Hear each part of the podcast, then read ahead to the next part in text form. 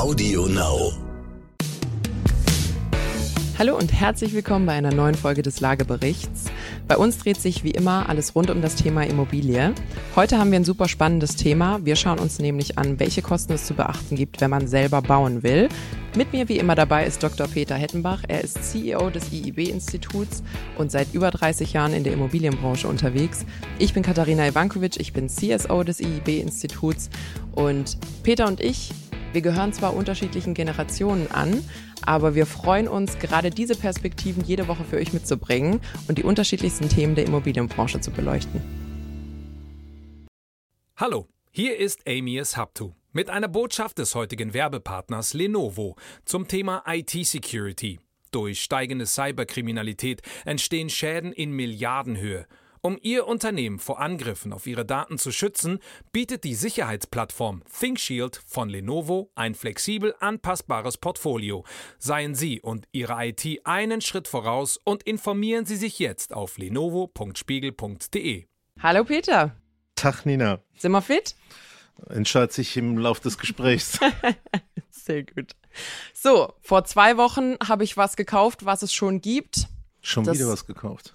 Ja, du, weißt du, bei IIB die, wird gut bezahlt. Äh, hier da gibst du die, das arme Mädchen aus dem Schwarzwald und dann haben wir da ständig da irgendwie mit Bauprojekten und mit Kaufprojekten zu tun. Siehst du mal.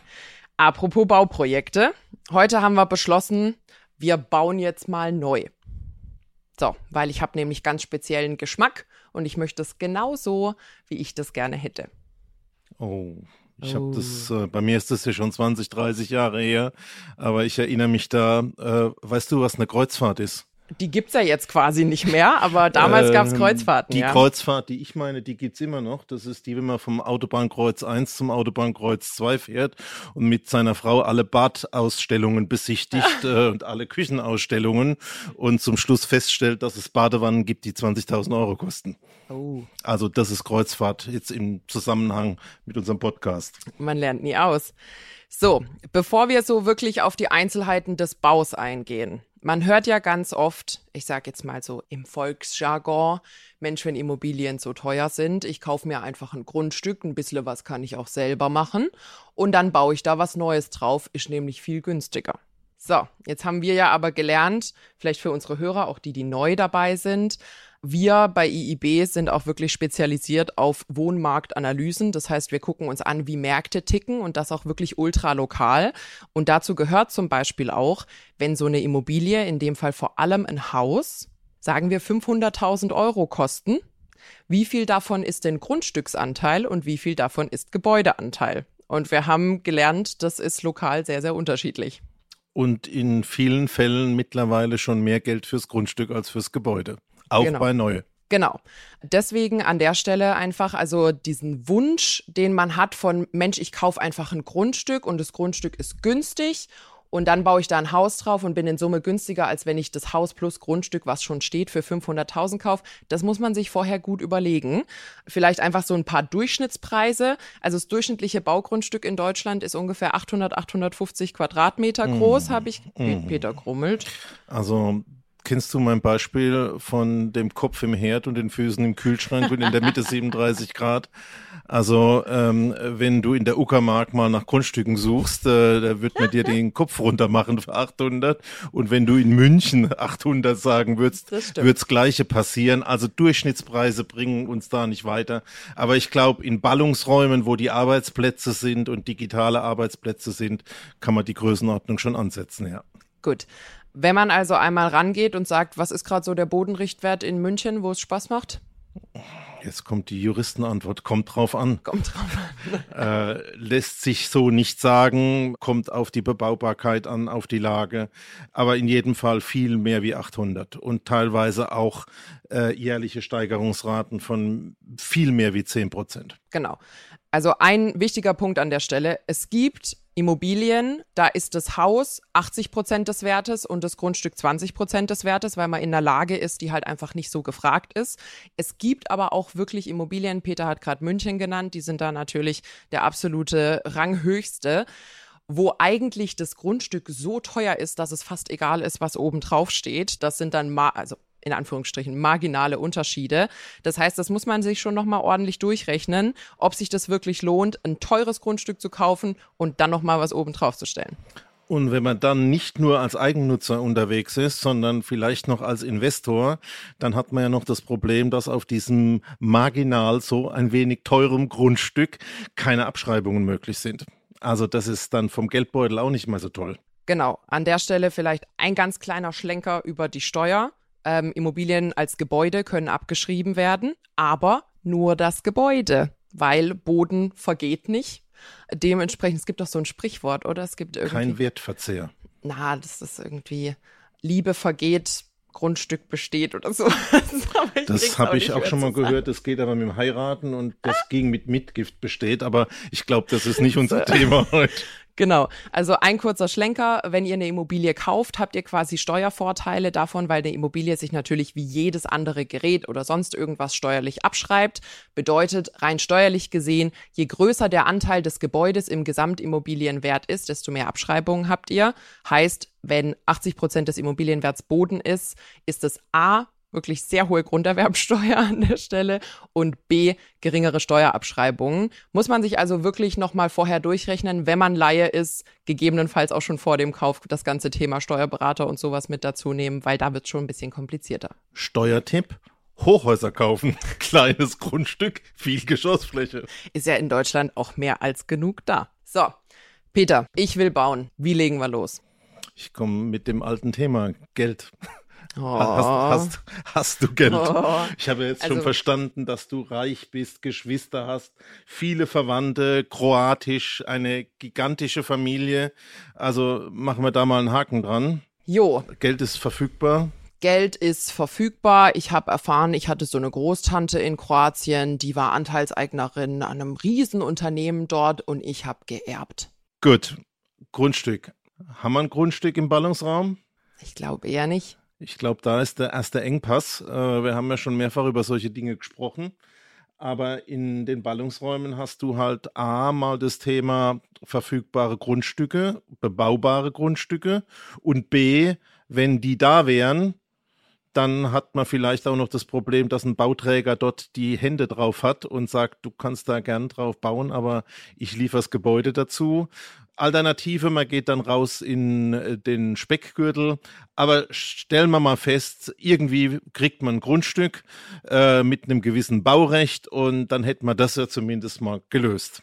Jo, und ähm, übrigens letztens kam eine spannende Umfrage raus ich kriege jetzt leider nicht mehr zusammen, von wem die war, das suche ich nochmal raus, die nochmal gesagt hat, wenn man die Deutschen wirklich fragt, was ihnen am liebsten wäre, wie sie wohnen würden, sagen über 70 Prozent der Deutschen, dass sie auch gerne schön spießig das Einfamilienhaus mit Garten hätten. Dementsprechend schließe ich mich jetzt einfach mal quasi diesem Traum an. Ich sage, ich hätte auch gern mein Einfamilienhaus mit Garten. Ich glaube ja nur der Statistik, die ich auch selbst gefälscht habe. Deswegen komme ich jetzt mit meiner nächsten äh, Statistik alle wollen das haben, alle sind in mhm. deinem Beispiel 70 Prozent. Wenn man eine zweite Frage stellt, bist du bereit für diesen Traum 20, 30, 40 Jahre auf alles zu verzichten? Kein Urlaub, an der Stelle kein Zweitwagen, kein Cabrio für den Sommer, sieht's schon ganz anders aus. Ich habe mal an einem Projekt teilgenommen, da wurden, kann man jetzt nicht ganz empirisch einsetzen, aber aus tausend Interessenten einer gewonnen, der das Ganze dann noch gemacht hätte. Also das Thema, was kostet mich das, ist eine wichtige Frage in vielerlei Hinsicht. Also nicht nur Geld, sondern quasi auch in Anführungsstrichen Opportunitätskosten. Was muss ich aufgeben, um diesen Traum zu erfüllen? Und ich glaube, als die Generation, die jetzt noch reisen muss, bevor die Malediven untergehen, weil deine Generation den Klimawandel befeuert hat, würde ich sagen, ich würde schon gern auch ab und an Urlaub machen. Jo.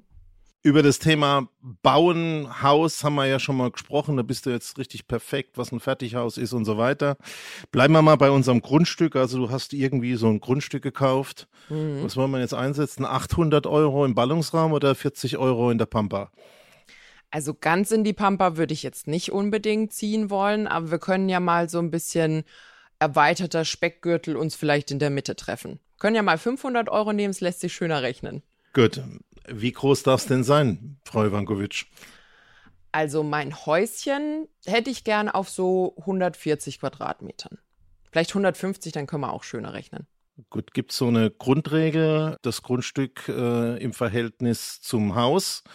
Die Wohnfläche vom Haus ist etwa so 40 Prozent von der Grundstücksfläche. Mindestens. Also wir sind da schon in der Kategorie 300, 400 Quadratmeter. Jo. 400 mal 500 kriegen wir hin. Mhm. Oh, sind ja schon die ersten 200.000 weg. Oh. Gut. Aber wir bleiben mal beim Grundstück ähm, und ich komme wieder mit meinem langweiligen Zahlenthema. Was wäre denn der nächste Punkt, äh, an den wir kostenmäßig denken müssen? Ist denn mein Grundstück erschlossen? Habe ich schon alle Anschlüsse? Also die Frage ist natürlich grundsätzlich intelligent. Ich gehe davon aus, wenn du ein Baugrundstück erworben hast, ja, dann sind die Erschließungsdinge erledigt. Aber es ist sehr wichtig, das sicherzustellen beim Kauf. Ich bin jetzt schon mal einen Schritt weiter bei den ganzen formalen Dingen. Also Grundstück haben wir, ist erschlossen, wir haben einen Preis ähm, und dann, wie funktioniert denn so ein Kauf in Deutschland? Äh, kann man da irgendwie mit dem App über irgendwie so ein Apple Pay oder das äh, digital Bitcoin. Bitcoins. Das habe ich ähm, schon übrigens mal durchgespielt. Grundsätzlich könnte man mit Bitcoins kaufen, Mhm. aber weißt du, woran es scheitert? Ich glaube, ich, ich meine, ich hätte irgendwas gerechnet, dass der Grunderwerbsteuerkatalog irgendwie in Bitcoin nicht, in, nicht existiert. Fast richtig. Fast die. Notarhonorartabelle ist noch nicht in Bitcoins und da es keine feste Wechselkurse sind, machen die das nicht. Und das ist so ein Grund, wo mal wieder Theorie und Praxis da ein bisschen auseinanderklaffen. Aber wir So. sind ja beim Notar. Mhm. Ich glaube, das ist schon mal das nächste entscheidende Stichwort. Notar macht als Treuhänder den Mittler zwischen dem Verkäufer und Käufer, ist verpflichtet, wirklich beiden zu dienen. Ein ganz seltener Fall. Und der nimmt auch ein Stück Geld, Größenordnung. Weißt du, wie viel ein Notar für seine ganze Dienstleistung mit dem ganzen Eintragen, Grundbuch etc. nimmt? Also ich meine, der Notar ungefähr anderthalb Prozent, ein bisschen aufrunden auf zwei mit den ganzen Gebühren, die da für Eintragungen und sowas kommen. Nein? Ich habe eben nächstes Wort gesagt, Grundbucheintragung. mhm. Weißt du, was ein Grundbuch ist? Ja. Ja, dann haus mal raus. Was ein Grundbuch ist, Ja.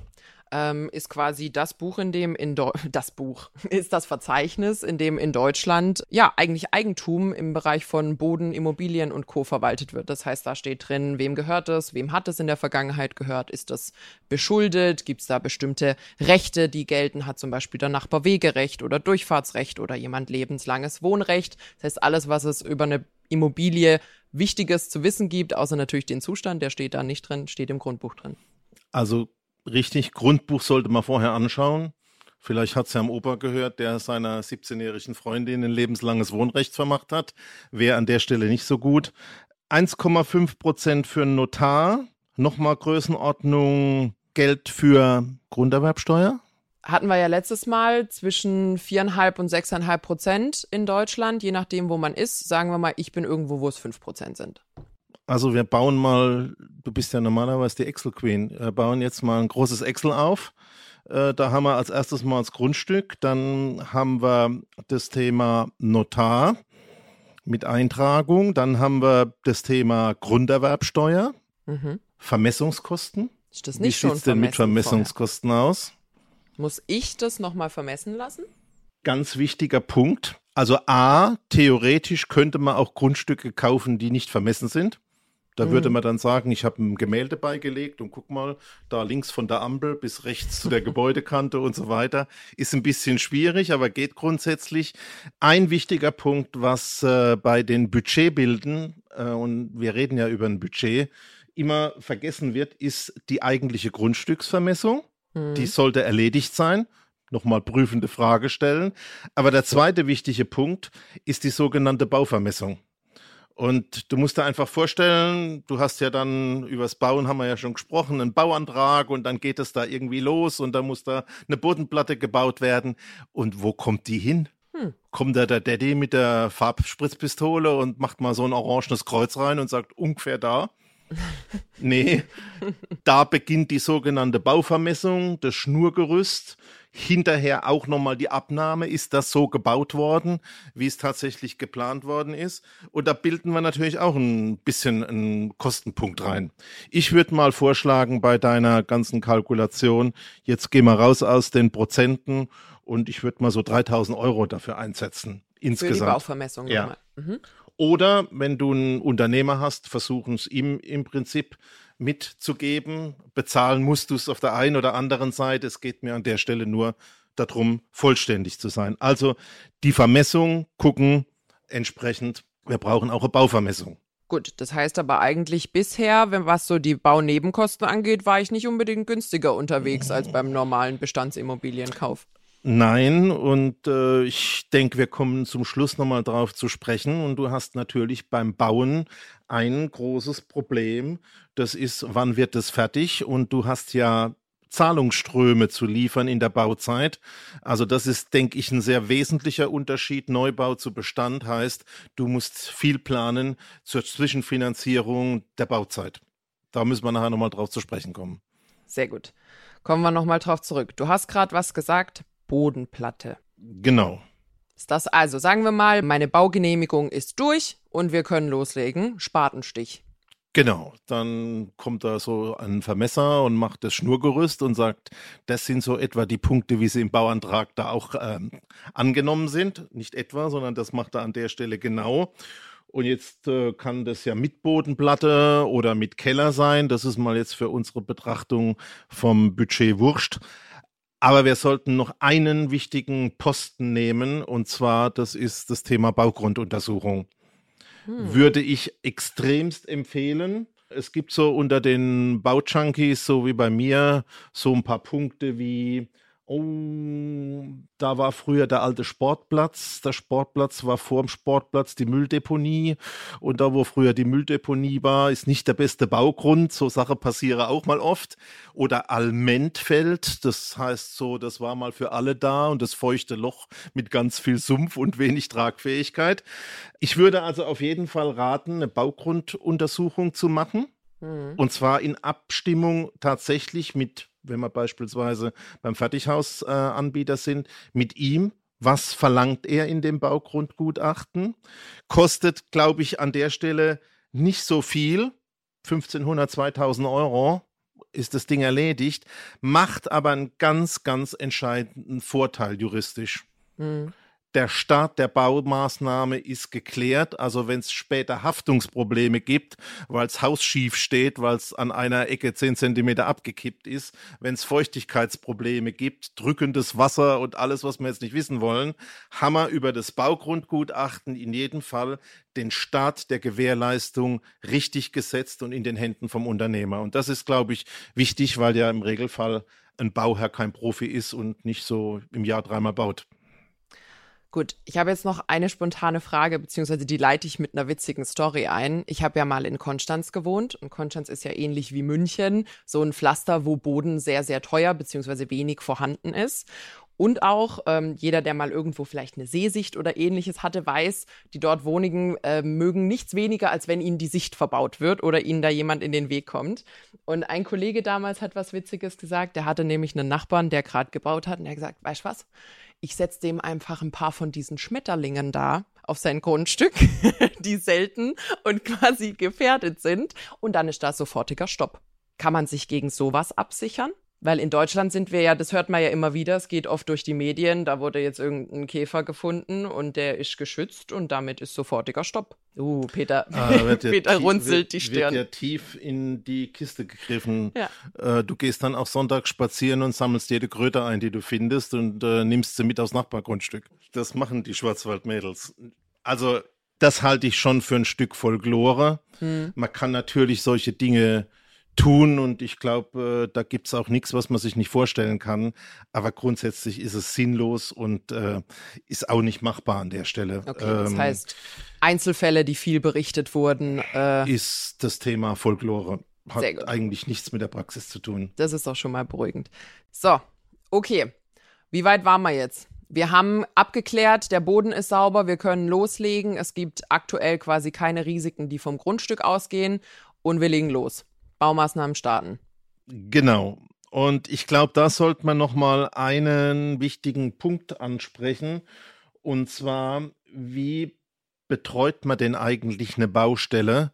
Wir haben zwar schon mal an äh, Vorstelle erwähnt, dass es unterschiedliche Betreuungsmodelle gibt, aber an der Stelle ist es eben wichtig, dass man die Kontrolle der Qualität und die Leistungen, die erbracht werden, in jedem Fall nochmal auch nach einzelnen Abschnitten sich anschauen und prüfen muss. Und da gibt es vor allen Dingen halt einige Punkte, die kannst du nicht mehr prüfen, wenn im Prinzip das Loch zu oder die Wand verputzt ist. Mhm. Und ich habe ja eben schon mal angesprochen, mit dem Thema Baugrundgutachten machst du schon mal eine stabile Gründung. Mhm. Jetzt entsteht dein Gebäude über den Keller, so langsam, aber sicher. Wir haben in Deutschland ja oft solche Verbundbauweisen, Stahl und Beton. Mhm. Das macht man deshalb, weil der Stahl äh, eine hohe Zugfestigkeit hat und der Beton hat eine hohe Druckfestigkeit. Blöderweise ist es bei den Baustoffen genau umgedreht. Beton verträgt viel Druck, aber wenig Biegung und bei Stahl ist es umgedreht. Und da sich die beiden Baustoffe bei Wärme und Kälte etwa gleich verhalten, kann man die zusammenschmeißen, rumrühren und dann entsprechende Verbundbaustoffe wie beispielsweise eine Bodenplatte zu machen. Und jetzt bist du genau an dem Thema was da an Stahl reingelegt wird, kann ein Laie kaum beurteilen und der weiß auch gar nicht, ob es überhaupt reingelegt worden ist. Und wenn er an die Baustelle kommt und das Loch ist schon zu, dann sieht er es schon zweimal nicht. Also da muss man stufenweise wirklich gucken, dass tatsächlich Prüfprotokolle da sind, wem auch immer man den Auftrag äh, gibt. Vielleicht hast du mal von dieser interessanten Baustelle in Köln gehört, wo beim Archiv dann zu Einstürzen kam, weil bei dem Bau des äh, Tunnels für die Untergrundbahn zum Beispiel dieses gelieferte Stahl nicht eingebaut worden ist. Und äh, da ist also ein wichtiger Punkt. Das muss man vorher nochmal klären, dass wirklich zu den einzelnen Bauabschnitten und da wäre bei der Bodenplatte und Stahl einlegen der erste Schritt auch wirklich entsprechend geprüft wird und entsprechende Protokolle da sind. Jetzt ist es ja, also du bist ja unser Doktoringenieur, du weißt, was Bauabschnitte sind. Ich weiß es nicht. Klingt aber auch so, als ob man sich dann einen Gefallen tun würde, wenn man quasi eine in Anführungsstrichen externe Person hat, die quasi operativ mit dem Bau nichts zu tun hat, die da auf diese Bauabschnitte ein Auge wirft. Also ich weiß, dass deren Ruf äh, oft nicht so gut ist. Ich würde aber an der Stelle doch plädieren, auf so einen unabhängigen Dritten äh, zurückzugehen. Ich habe ja gesagt, um diese einzelnen Bauabschnitte auch tatsächlich äh, prüfen zu können. Aber vom Kern her entsteht für den Bauherrn folgendes Problem. Du setzt ja mit dem Bau eine Gewährleistungskette in Gang fängt also an, Bodenplatte und dann machst du deinen Rohbau und aufs Rohbau machst du dein Dach und dann baust du da die Fenster ein und dann werden die Verputzarbeiten gemacht, nachdem die Leitungen gelegt worden sind. Und in dem Moment, wo du aus dieser juristischen Kette Einzelteile rausnimmst, Beispiel, ich habe dir ja schon mal erklärt, was die Firma Schwarz und Samstag ist. Man hat so den Elektriker in der Familie, der kostenlos als Familienhelfer die Leitungen verlegt da entsteht auch ein juristisches Problem, weil Gewährleistungsketten unterbrochen werden und eigentlich dann auch nur noch verpflichtend sind bis zu dem Zeitpunkt, wo die unterbrochen sind. Also du hast jetzt irgendein Gebäude, hinterher gibt's Ärger und äh, dann sagt äh, in dem der gerichtlichen Auseinandersetzung der entsprechende Richter, also keine Ahnung, aber ab dem Zeitpunkt, wo ihr da Leitungen in die Wand gelegt habt, seid ihr auch mit Schuld als Private, wenn es da vielleicht Risse im Verputz gibt oder sonstige Dinge. Und da schafft man einfach unsaubere Verhältnisse. Deswegen wäre mein grundsätzlicher Rat, nimm einen unabhängigen Dritten, guck, dass die Gewährleistungsketten wirklich durchgängig sind. Einfachstes Beispiel. Zum Schluss Tapete drauf machen heißt, du übernimmst die Verantwortung nur für die Tapezier- und die Malerarbeiten und alles, was drunter ist, kommt vom Dienstleister und das ist auch wichtig. Ich würde da gerade wenn man kein Profi ist, keine Kompromisse gehen und auch sagen, gut investiertes Geld. Beziehungsweise ansonsten heute ein paar tausend Euro gespart und in fünf Jahren ein paar zehntausend Euro gezahlt, A vor Gericht und äh, B in Reparatur. Bis hin zu jahrelangem Stellungskrieg etc. Genau, also da, wenn man natürlich selber irgendeine Art von Bauunternehmen hat, kann man das natürlich quasi auf eigene Rechnung und mit äh, eigener Qualifikation machen. Ansonsten im eigenen Haus am liebsten nur kosmetische Dinge, wo nichts nicht groß schief gehen kann, weil wie du eben sagst, wenn eine Tapete sich löst, dann ist das nicht wild, es ist nur nicht schön. Da ist man, glaube ich, wirklich gerade in Deutschland einfach sauberer unterwegs, wenn man das quasi mit Brief und Siegel alles sauber abgenommen hat und das dann auch später einfordern kann.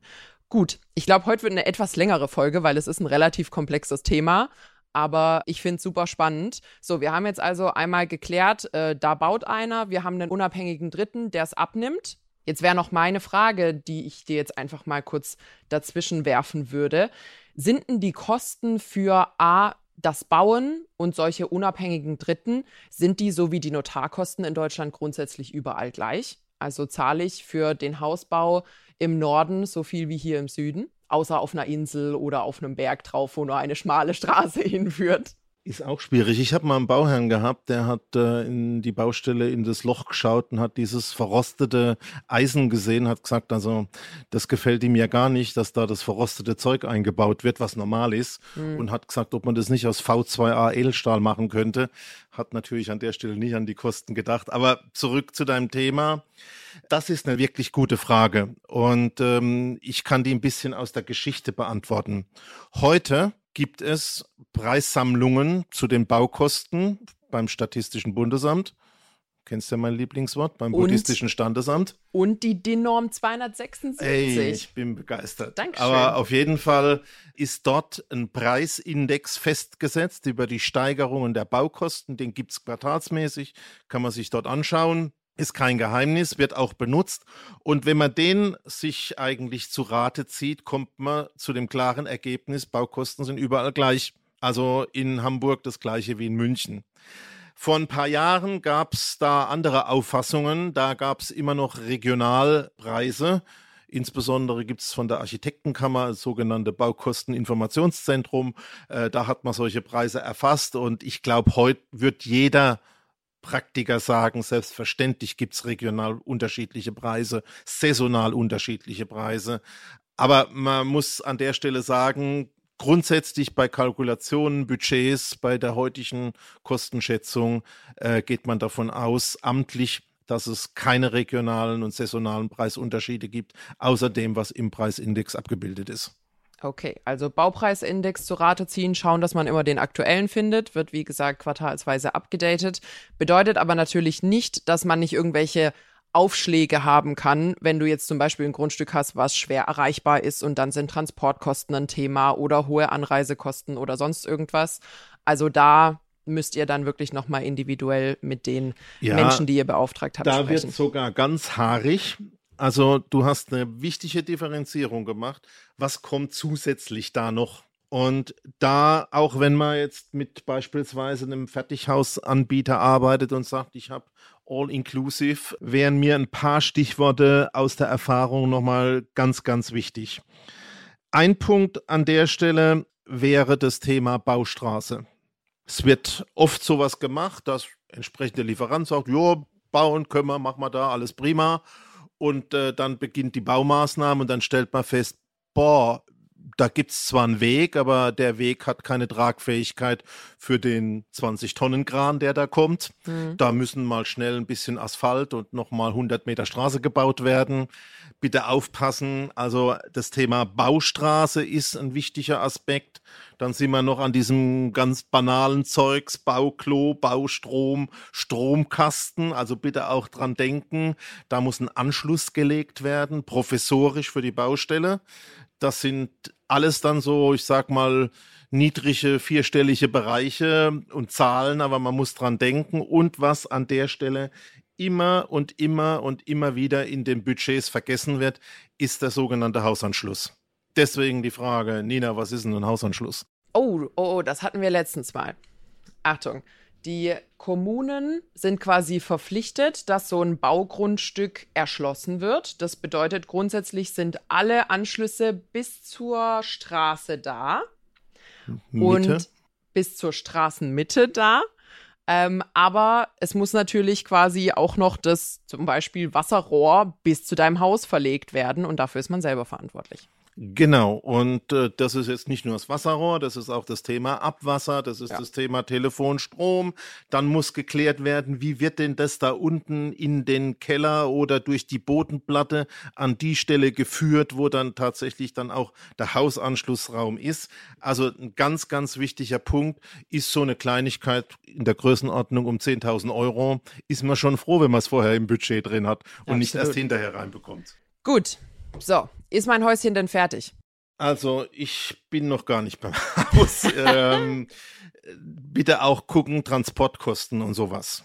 Baukran. Eigentlich alles Dinge, die kann man abhaken, aber sollte man wirklich in dem Angebot gucken, dass Gerüste, Baukran etc. da sind. Wir haben das Stichwort eigentlich das letzte Mal schon gegeben. In der DIN 276 gibt es für alles ein Stichwort und einfach durchlesen, Haken dran machen. Aber das sind so mal die wichtigsten Punkte. Hausanschluss wird gern vergessen. Dieses Thema, ah, ich habe gar nicht gewusst, dass man da nicht richtig hinfahren konnte. Ach, da kann man ja keinen Kran aufstellen. Da müssen wir noch ein paar solche Dinge machen. Das wäre also an der Stelle alles wichtig. Und dann wäre ich an der Stelle schon mal ziemlich fein. Haus haben wir ja hoffentlich alles richtig budgetiert mhm. und reingepackt. Gibt es noch was, an was wir denken sollten? Also ich werde irgendwann auch noch was ins Haus reinmachen müssen. Ja, das ist das, aber das Fass machen wir Da, war, da waren wir mit der Kreuzfahrt vorhin. Nee, ich würde ein bisschen auf Versicherungen noch äh, mhm. schauen. Also wie ist was geregelt? Der berühmte Dachziegel, der einem auf den Kopf fällt, etc. Also in jedem Fall auch gucken, dass eine Bauherrenhaftpflicht da ist. Das ist praktisch deine Verantwortung während der Bauzeit. Also ins Budget noch das Thema Versicherung einbauen. Super. Ich hätte noch eine Ergänzung jetzt, wo du Versicherung angesprochen hast, wahrscheinlich auch in Anbetracht deiner Gewährleistungskette. Die zieht sich wahrscheinlich in das Thema Versicherung auch noch mit rein, weil wenn ich sauber bescheinigt habe, dass alles quasi von professioneller Hand gemacht wurde, kriege ich das Ding auch einfach versichert. Ich schätze mal, wenn ich selber mit Strom und Wasser hantiert habe, findet es so eine Hausversicherung nicht so witzig. Also da haben wir eine Handwerkerrolle in Deutschland. Die Antwort heißt ja, muss von Meisterbetrieben gemacht werden. Kann man sicherlich auch einen eigenen Podcast machen, aber wird jetzt, glaube ich, an der Stelle zu weit führen. Ist aber vernünftig, über das nachzudenken und ähm, im Budget nicht nur jetzt an die Geldposten denken, sondern auch, dass juristisch das einfach passt. Sehr gut. Verstanden. So, wir haben jetzt schon eine halbe Stunde gequatscht. Ich glaube, wir könnten noch ewig weitersprechen. Ich würde nur noch eine Außenanlage machen, weil ich glaube, jeder von unserer Zuhörer ist schon mal vielleicht so durch Baugebiete marschiert und hat dann am Samstag diese Grillabende, diese Vorbereitungen für den Grillnachmittag getroffen, während da noch Berg und Tal, Baugras und alles war. Und die Begründung heißt, das Budget hat halt nicht mehr für die Außenanlagen gereicht. Und dann hat man im Prinzip diese Baustelle so akzeptiert, wie sie war. Also im Budget auch noch ein Stück einbauen für Außenanlage, Zaun, Mülltonne etc. Dann haben wir, glaube ich, jetzt die wichtigsten Punkte zusammen. Sehr gut. Ich glaube, das ganze Thema, was gilt es zu beachten, wenn ich so ein Projekt plane und was äh, ist da einfach relevant, auch wirklich langfristig, was kann man mit so einer Mehrfachverwendung von der Immobilie machen, das greifen wir in der zukünftigen Folge nochmal auf. Also plane ich für mich, sollte ich vielleicht andere mit einplanen, wie berücksichtige ich gegebenenfalls einen zukünftigen Wiederverkauf. Ähm, das greifen wir gerne in der zukünftigen Folge nochmal auf. Jetzt haben wir es auf jeden Fall quasi einmal von der Wiese bis zum Häuschen geschafft und wir haben ja gerade gehört, wir haben sogar einen kleinen Garten und haben auch daran Budgetiert. gedacht. Sehr gut. Und es ist quasi abgenommen und versichert. Das ist ja schon mal was. Heißt einfach nochmal, um alles zusammenzufassen, Grundsätzlich, was die Erwerbsnebenkosten angeht, ist man sehr ähnlich unterwegs wie bei einer Bestandsimmobilie auch. Also Haus oder Grundstück unterscheidet sich vom Thema Notarkosten, Grunderwerbsteuer und so weiter nicht großartig. Wir haben einige zusätzliche Kosten. Du hast es vorhin, Bauvermessung hatten wir. Wir hatten das Thema äh, Bodenuntersuchung oder Baugrunduntersuchung. Sachverständige. Genau, also einige Sachverständige, die dort einfach vorher nochmal abnicken sollten, bevor man da übereifrig loslegt und es vielleicht später bereut. Und ähm, dann hattest du gerade gesagt, ganz wichtig ist natürlich das Thema Etappenplanung, sowohl für den Bau und die Bauabnahmen als auch für einen selber als Bauherrn finanziell weil natürlich auch in Etappen bezahlt werden muss. Das Geld muss fließen. Dass man sich dort natürlich absichert, dass dieses Geld auch da ist, dass da kein Baustopp oder sonst irgendwas ist, weil ich glaube, da ist es natürlich auch sehr schnell, wenn da mal eine Rechnung verzögert ist oder stehen bleibt und man da einen Durchbruch in der Bauplanung hat oder im Baufortschritt, wird es ein bisschen schwieriger, das wieder anzuschmeißen und den Zeitplan zu halten. Also da ganz wichtig, eigenes Budget machen, alles mit berücksichtigen, was wir gerade genannt haben und dann auch wirklich gucken, dass es eingehalten wird. Ansonsten kommt man da, weiß nicht, und sitzt in einem Erdhaufen, anstatt in seinem schönen Garten oder vielleicht auch nur mit einem halb ausgebauten Haus. Und das wollen wir natürlich nicht. So, ich würde sagen, für die heutige Folge war das einiges an Material. Ich hoffe, ihr habt was gelernt. Peter hat uns noch, einiges nee, erklärt. Also heute haben wir eigentlich die Baunebenkosten gehabt. Ich hätte noch die Betriebskosten auf dem Programm, aber du lässt mich ja jetzt nicht mehr sprechen. Also dann würde ich an der Stelle mich auch verabschieden. Ich bedanke mich bei allen für die Zeit und wünsche euch noch einen schönen Tag. Genau, auch von mir nochmal danke fürs Zuhören. Ihr hört uns wie immer jeden Mittwoch auf AudioNow und allen anderen Plattformen. Vielen Dank. Ciao. Auf eine gute Zukunft mit Immobilien.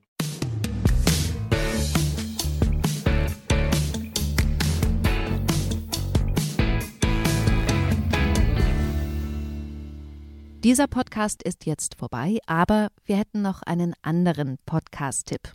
Worum es genau geht, erzählt euch der Host am besten selbst. Hi, mein Name ist Max Jakob Ost und in meinem Podcast Elf Leben die Welt von Uli Hoeneß geht es um Klaus Augenthaler. Nee, kleiner Schatz. Es geht um Uli Hoeneß. Wir beschäftigen uns ausführlich mit der faszinierendsten Person des deutschen Fußballs, wenn ihr mich fragt. Und nicht nur mit seiner Person, sondern auch mit der Geschichte der Bundesliga. Viele namhafte Menschen kommen zu Wort, unter anderem eben Klaus Augenthaler. Und es wird auch die Frage beantwortet, kann man denn als kleiner Podcaster aus München ein Interview von Uli Hoeneß bekommen?